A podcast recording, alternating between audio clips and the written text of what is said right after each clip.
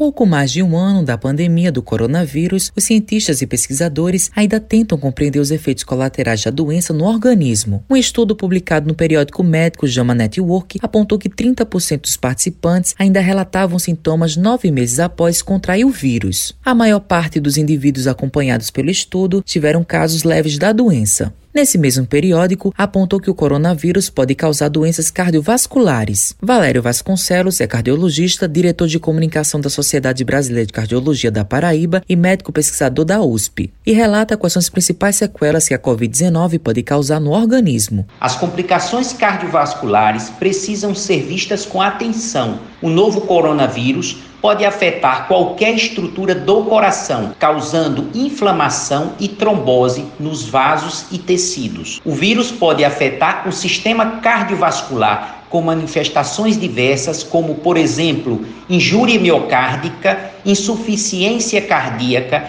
arritmia cardíaca, miocardite e choque cardiogênico. Um desses casos foi de Marluce Rodrigues, que é servidora pública, teve Covid, ficou entubada e depois apresentou sintomas da trombose. Ela conta essa experiência. Quando eu retornei para casa, eu retornei com bastante sequela, fiquei muito sequelada. Eu não estava andando, tive um trombo no braço que Amanhã já está marcada a nova uma ressonância magnética para saber porque meu braço é como se ele estivesse deslocado. Ele tem todos os movimentos, só que eu não tenho forças nele. Eu fiquei com algumas sequelas como tive problemas, estou com problema de anemia, estou com problema é, no sódio, a imunidade está baixa e eu estou vencendo aos poucos. Uma outra pesquisa publicada pela revista The Lancet, uma em cada três pessoas que superaram a Covid-19 são diagnosticadas com problemas neurológicos ou psiquiátricos. Davi Veloso Guerra é neurologista e relata quais são as principais sequelas da Covid em relação aos problemas neurológicos. As principais sequelas neurológicas de um paciente com Covid dependem do acometimento desse próprio paciente. Então, se o paciente teve um quadro central, como a gente chama nervoso central, um AVC, uma trombose de seio venoso, ele pode ter acometimento ligado, por exemplo, à região do cérebro, cerebelo e tronco encefálico. E se o acometimento for periférico, ele pode ter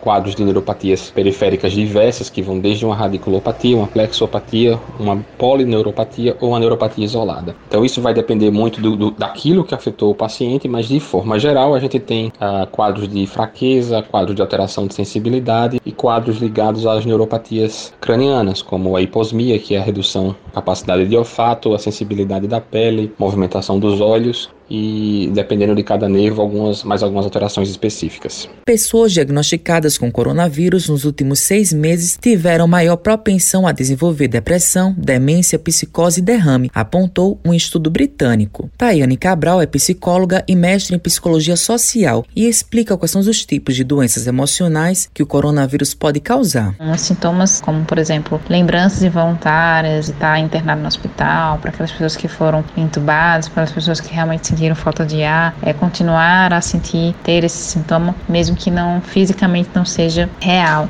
Então, ter pesadelos, enfim, ter ansiedade de adquirir novamente ou de algum ente querido seu adquirir novamente. Então, tudo isso pode ser sintomas desse estresse pós-traumático, que no caso, o trauma é justamente essa doença ou a experiência com essa doença. Matheus Silomar para a Rádio Tabajaro, emissora da PC, empresa praibana de comunicação.